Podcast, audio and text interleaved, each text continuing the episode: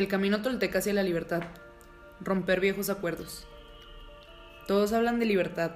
Distintas personas, diferentes razas y distintos países luchan por la libertad en todo el mundo. Pero, ¿qué es la libertad? En Estados Unidos decimos que vivimos en un país libre. Sin embargo, ¿somos realmente libres? ¿Somos libres para ser quien realmente somos? La respuesta es no. No somos libres. La verdadera libertad está relacionada con el espíritu humano. Es la libertad de ser quien realmente somos. ¿Quién nos impide ser libres? Culpamos al gobierno, al clima, a nuestros padres, a la religión, a Dios. ¿Quién nos impide realmente ser libres? Nosotros mismos. ¿Qué significa en realidad ser libres? A veces nos casamos y decimos que perdemos nuestra libertad, pero cuando nos divorciamos seguimos sin ser libres. ¿Qué nos lo impide? ¿Por qué no podemos ser nosotros mismos? Tenemos recuerdos de tiempos pasados en los que éramos libres y disfrutábamos de ello, pero hemos olvidado lo que realmente significa la libertad. Si vemos a un niño de dos o tres años, o quizá de cuatro, descubrimos un ser humano libre. ¿Por qué lo es? Porque hace lo que quiere hacer. El ser humano es completamente salvaje, igual que una flor, un árbol o un animal que no ha sido domesticado, salvaje. Y si observamos estos seres humanos de dos años de edad, descubrimos que la mayor parte del tiempo sonríen y se divierten. Exploran el mundo, no les da miedo jugar, Sienten miedo cuando se hacen daño, cuando tienen hambre y cuando algunas de sus necesidades no se ven satisfechas. Pero no les preocupa el pasado, no les importa el futuro y solo viven en el momento presente. Los niños muy pequeños no tienen miedo de expresar lo que sienten. Son tan afectuosos que, si perciben amor, se funden en él. No les da miedo el amor. Esta es la descripción de un ser humano normal. De niños, no le tenemos miedo al futuro ni nos avergonzamos del pasado. Nuestra tendencia natural es disfrutar de la vida, jugar, explorar, ser felices y amar. Pero, ¿qué le ha pasado al ser humano adulto? ¿Por qué somos tan diferentes? ¿Por qué no somos salvajes? Desde el punto de vista de la víctima, diremos que nos ocurrió algo triste. Y desde el punto de vista del guerrero, diremos que lo que nos sucedió fue normal. Lo que pasa es que el libro de la ley, el gran juez, la víctima y el sistema de creencias dirigen nuestra vida. Y ya no somos libres porque no nos permiten ser quien realmente somos. Una vez nuestra mente ha sido programada en toda esta basura, dejamos de ser felices. Esta cadena de aprendizaje se transmite de un ser humano a otro, de generación en generación, es muy corriente en la sociedad humana. No culpes a tus padres por enseñarte a ser como ellos. ¿Qué otra cosa podían enseñarte si no lo que sabían? Lo hicieron lo mejor que supieron, y si te maltrataron fue debido a su propia domesticación, a sus propios miedos y a sus propias creencias. No tenían ningún control sobre la programación que ellos mismos recibieron, de modo que no podían actuar de otra forma. No culpes a tus padres ni a ninguna otra persona que te haya maltratado en la vida, incluyéndote a ti mismo. Pero ya es hora de poner fin a ese maltrato. Ya es hora de que te liberes de la tiranía del juez y de que cambies los fundamentos de tus propios acuerdos. Ya es hora de que te liberes del papel de víctima. Tu verdadero yo es todavía un niño pequeño que nunca creció. En ocasiones, cuando te diviertes o juegas, cuando te sientes feliz, cuando pintas, escribes poesía o tocas el piano, o cuando te expresas de cualquier otro modo, ese niño pequeño reaparece.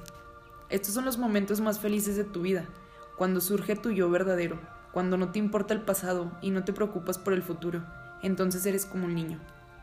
Pero hay algo que cambia todo esto, son lo que llamamos las responsabilidades.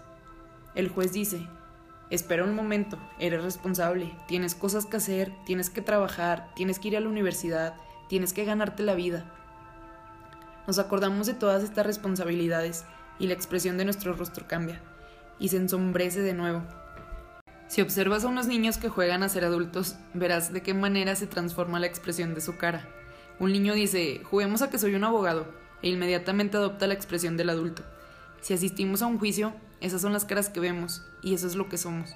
Sin embargo, todavía somos niños, pero hemos perdido nuestra libertad. La libertad que buscamos es la de ser nosotros mismos, la de expresarnos tal y como somos, sin embargo, si observamos nuestra vida, veremos que, en lugar de vivir para complacernos a nosotros mismos, la mayor parte del tiempo solo hacemos cosas para complacer a los demás, para que nos acepten. Esto es lo que le ha ocurrido a nuestra libertad. En nuestra sociedad y en todas las sociedades del mundo, de cada mil personas, 999 están totalmente domesticadas.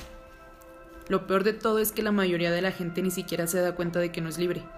Algo en su interior se lo susurra, pero no lo comprende y no sabe por qué no es libre. Para la mayoría de las personas, el problema reside en que viven sin llegar a descubrir que el juez y la víctima dirigen su vida. y por consiguiente no tienen la menor oportunidad de ser libres. El primer paso hacia la libertad personal consiste en ser conscientes de que no somos libres. Necesitamos ser conscientes de cuál es el problema para poder resolverlo. El primer paso es siempre la conciencia, porque hasta que no seas consciente no podrás hacer ningún cambio. Hasta que no seas consciente de que tu mente está llena de heridas y de veneno emocional, no limpiarás ni curarás las heridas y continuarás sufriendo. No hay ninguna razón para sufrir. Si eres consciente, puedes revelarte y decir, ya basta. Puedes buscar una manera de sanar y transformar tu sueño personal. El sueño del planeta es solo un sueño, ni tan siquiera es real. Si entras en el sueño y empiezas a poner en tela de juicio tu sistema de creencias, descubrirás que la mayor parte de las creencias que abrieron heridas en tu mente ni siquiera son verdad. Descubrirás que durante todos estos años has vivido un drama por nada. ¿Por qué? Porque el sistema de creencias que te inculcaron está basado en mentiras. Por ello es muy importante para ti que domines tu propio sueño. Este es el motivo por el que los toltecas se convirtieron en maestros del sueño. Tu vida es la manifestación de tu sueño, es un arte, y puedes cambiar tu vida en cualquier momento si no disfrutas de tu sueño. Los maestros del sueño crean una vida que es una obra maestra. Controlan el sueño a través de sus elecciones. Todo tiene sus consecuencias, y un maestro del sueño es consciente de ellas. Ser un tolteca es una forma de vivir en la cual no existen los líderes ni los seguidores, donde tú tienes y vives tu propia verdad. Un tolteca se vuelve sabio, se vuelve salvaje y se vuelve libre de nuevo.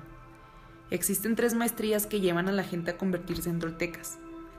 La primera es la maestría de la conciencia, ser conscientes de quiénes somos realmente, con todas nuestras posibilidades.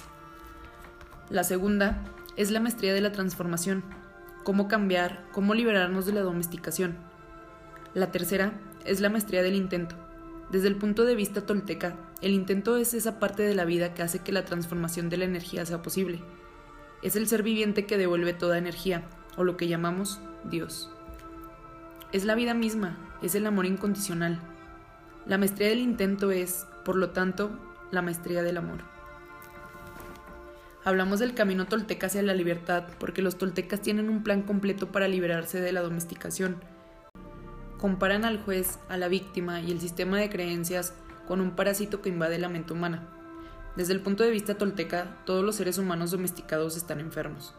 Lo están porque un parásito controla su mente y su cerebro, un parásito que se alimenta de las emociones negativas que provoca el miedo. Si buscamos la descripción de un parásito, vemos que es un ser vivo que subsiste a costa de otros seres vivos, chupa su energía sin dar nada a cambio y daña a su anfitrión poco a poco. El juez, la víctima y el sistema de creencias encajan muy bien en esta descripción, Juntos constituyen un ser viviente formado de energía psíquica o emocional, y esta energía está viva. No se trata de energía material, por supuesto, pero las emociones tampoco son energía material, ni lo son nuestros sueños, y sin embargo sabemos que existen. Una función del cerebro es la de transformar la energía material en energía emocional. Nuestro cerebro es una fábrica de emociones, y ya hemos dicho que la principal función de la mente es soñar. Los toltecas creen que el parásito, el juez, la víctima y el sistema de creencias controlan nuestra mente y nuestro sueño personal. El parásito sueña en nuestra mente y vive en nuestro cuerpo, se alimenta de las emociones que surgen del miedo y le encanta el drama y el sufrimiento. La libertad que buscamos consiste en utilizar nuestra propia mente y nuestro propio cuerpo, en vivir nuestra propia vida en lugar de la vida de nuestro sistema de creencias. Cuando descubrimos que nuestra mente está controlada por el juez y la víctima y que nuestro verdadero yo está arrinconado, solo tenemos dos opciones. Una es continuar viviendo como lo hemos hecho hasta este momento, rindiéndonos al juez y la víctima, seguir viviendo en el sueño del planeta. La otra opción es actuar. Como cuando éramos niños y nuestros padres intentaban domesticarnos, podemos rebelarnos y decir no.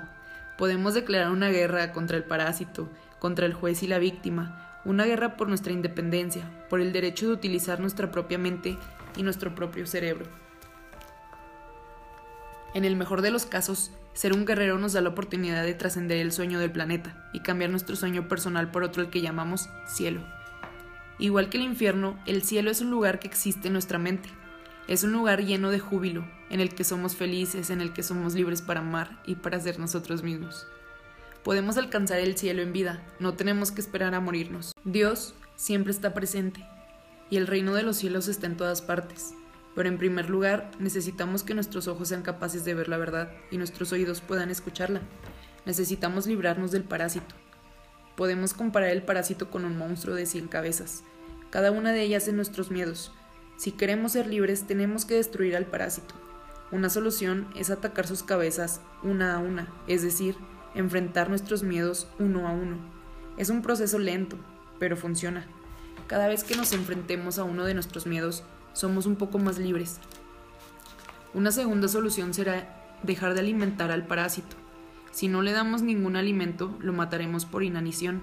Para poder hacerlo tenemos que ser capaces de controlar nuestras emociones. Debemos abstenernos de alimentar las emociones que surgen del miedo. Resulta fácil decirlo, pero es muy difícil hacerlo, porque el juez y la víctima controlan nuestra mente. Una tercera solución es la que denomina la iniciación a la muerte. Esta iniciación se encuentra en muchas tradiciones y escuelas esotéricas de todo el mundo. La hallamos en Egipto, la India, Grecia y América. Es una muerte simbólica que mata al parásito sin dañar nuestro cuerpo.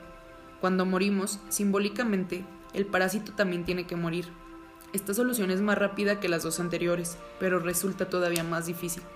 Necesitamos un gran valor para enfrentarnos al ángel de la muerte. Tenemos que ser muy fuertes,